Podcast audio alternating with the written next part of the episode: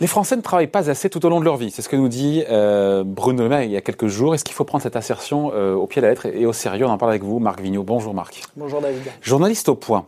Euh, il a pris l'exemple quand même, le ministre de l'économie, Bruno Le Maire, de- des plus de 55 ans. Et c'est vrai que... Mais au-delà de ça, au-delà des plus de 55 ans, là, on est un peu trop précis.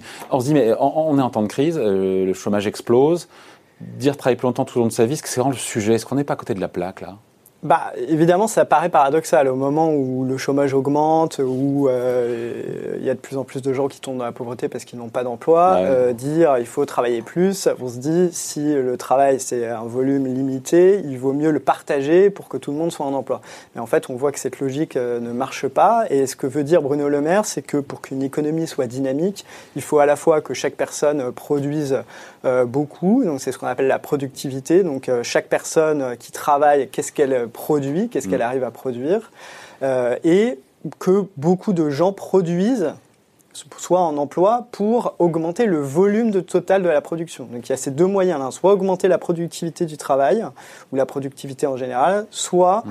augmenter le volume de travail dans l'économie. Et ce que constate Bruno Le Maire, c'est que depuis des années, la pas France une a question un volume de Ouais. travail dans C'est pas une l'économie question de productivité, on est productif. On est productif. Mais le volume d'heures- Voilà. Mais le problème, c'est qu'il n'y a pas assez de gens qui travaillent. Alors, on peut Pas rentrer assez dans de le gens détail. qui travaillent ou pas assez longtemps tout au long de leur vie, ou les deux? Alors, les deux, parce que. C'est un gros a- sujet, on pourrait rester Alors, il y a un on a un taux d'emploi qui est plus faible que dans les pays de l'OCDE. Ça veut dire Ah, ça qu'il y a- dépend sur quelle classe d'âge. Mais en général, Ouais. il y a un taux d'emploi qui est plus faible Ouais. que par rapport aux autres pays Mais qui est de plus criant l'OCDE. sur les, sur les jeunes et sur les seniors.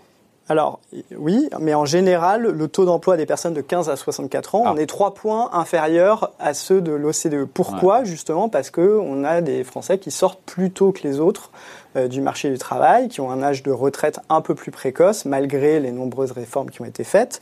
Et donc, ce que veut dire Bruno Le Maire, en fait, qui pousse une réforme des retraites, c'est que pour que le PIB, la France, pour que la richesse créée par les Français, et c'est pas qu'une affaire euh, purement marchande de PIB, hein, c'est pour financer le modèle social, pour financer notre modèle social, il faudrait plus de personnes en emploi et donc, Ouais, mais c'est- puisque c'est sur ce point qu'on est un peu plus faible que la moyenne, Ouais, mais il faut hein. allonger la durée de carrière. Oui, mais si les entreprises ne gardent pas leurs euh, seniors, euh, ils sont pour rien. C'est hein. tout le problème. Et Bruno Le Maire reconnaît que c'est un des problèmes à régler. C'est-à-dire que d'abord, c'est- c'est pas forcément l'idéal de faire ça au moment d'une crise. Il faut traiter ce problème des entreprises qui ont tendance, quand elles ont un problème, à vouloir se débarrasser de leurs seniors, euh, parce que c'est plus facile de faire des, des, des pré-retraites déguisées que de faire des licenciements, etc. Donc il faut euh, que les entreprises, et il y a une discussion en cours au ministère du Travail là-dessus, pour euh, garder euh, plus les seniors dans les entreprises et donc arriver à allonger euh, la, la durée de carrière sans que ces personnes se trouvent au chômage. On voit que quand on allonge la durée de carrière, quand euh, il y a une réforme des retraites qui est prise qui allonge la durée Ouais. de cotisation Ça fait- nécessaire ça ou qui retarde l'âge ça produit ses effets.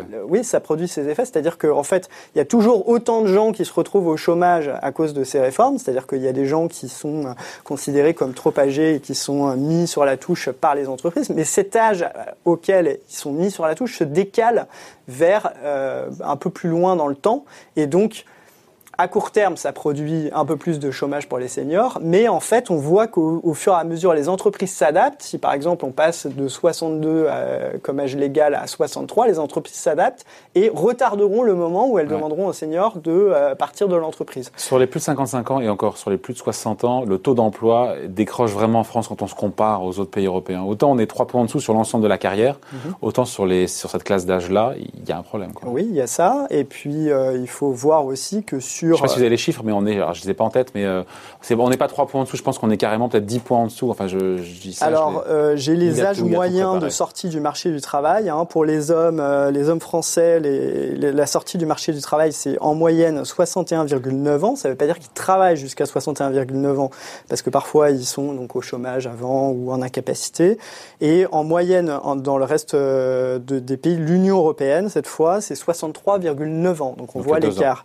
Pour les femmes, c'est 61,8 ans en France, et pour le reste de l'Union européenne, c'est 63,1 ans. Donc voilà, on a de la marge. Et en plus, on a un système euh, de retraite publique généreuse qui est euh, un choix de société.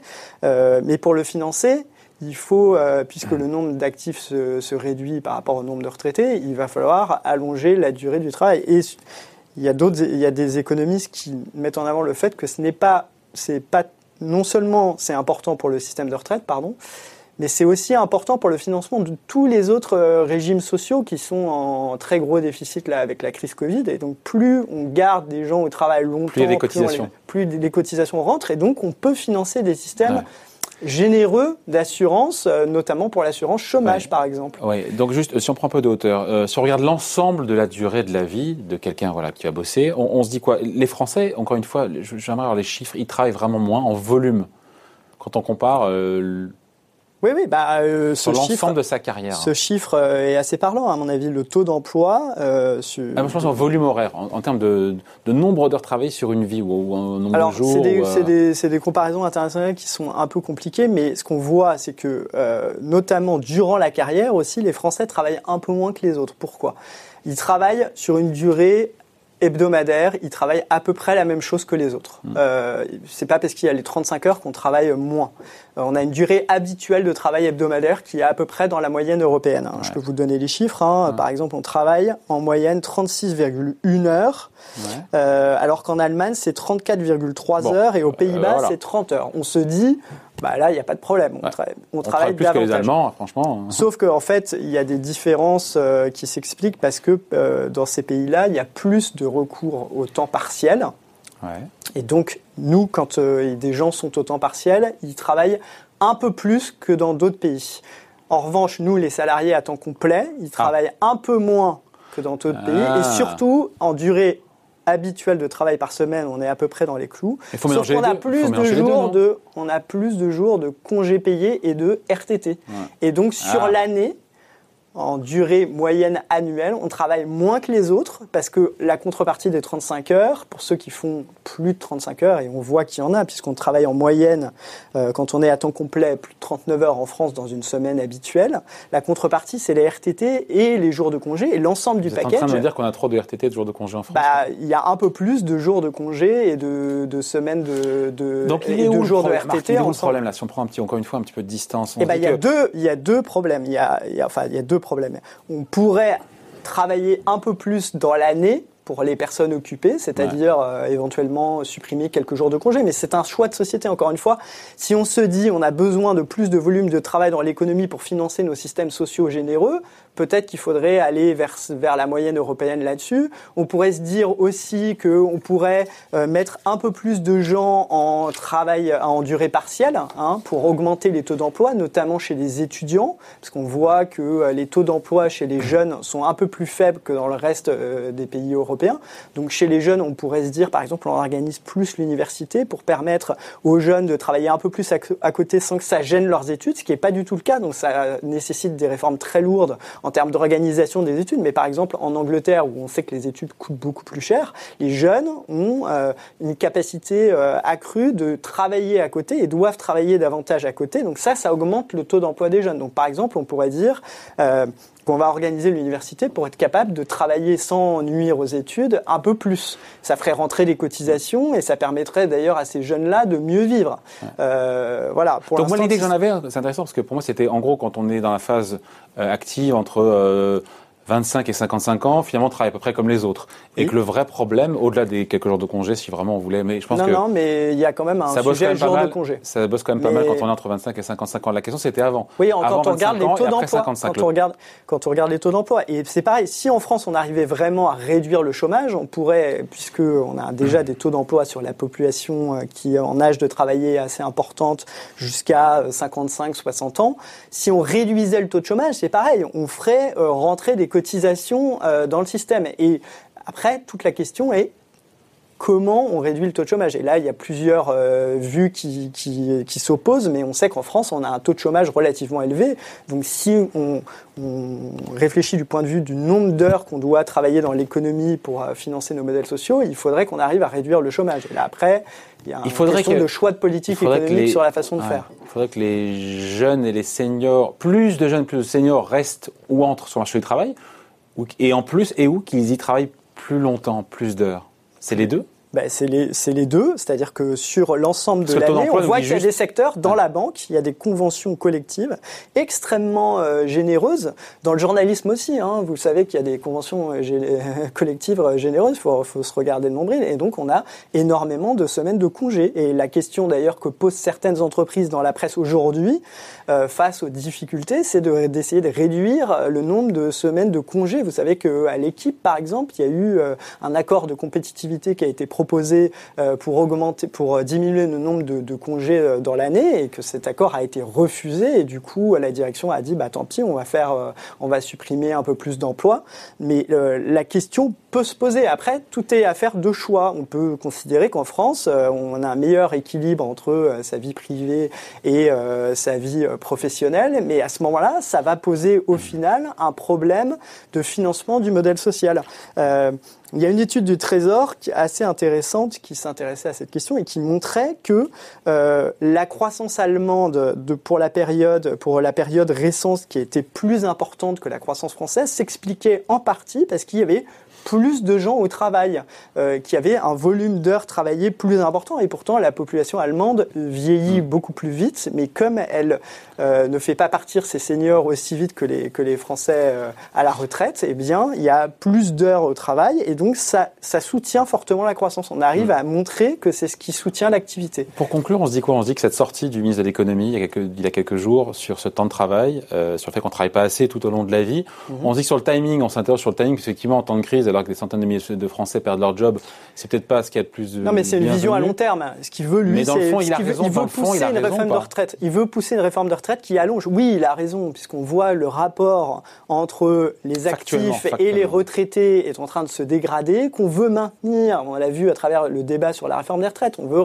maintenir des retraites généreuses. On sait que le taux de remplacement des pensions, c'est-à-dire le rapport entre la pension que j'obtiens en fin de carrière et euh, mon salaire euh, pendant ma carrière, mm. va se dégrader dans les années à venir, même dans le système actuel. Le système actuel euh, programme une baisse relative des pensions par rapport au salaire. Sans le dire. Donc voilà, sans le dire, parce que les retraites sont indexées sur l'inflation et non pas sur les salaires.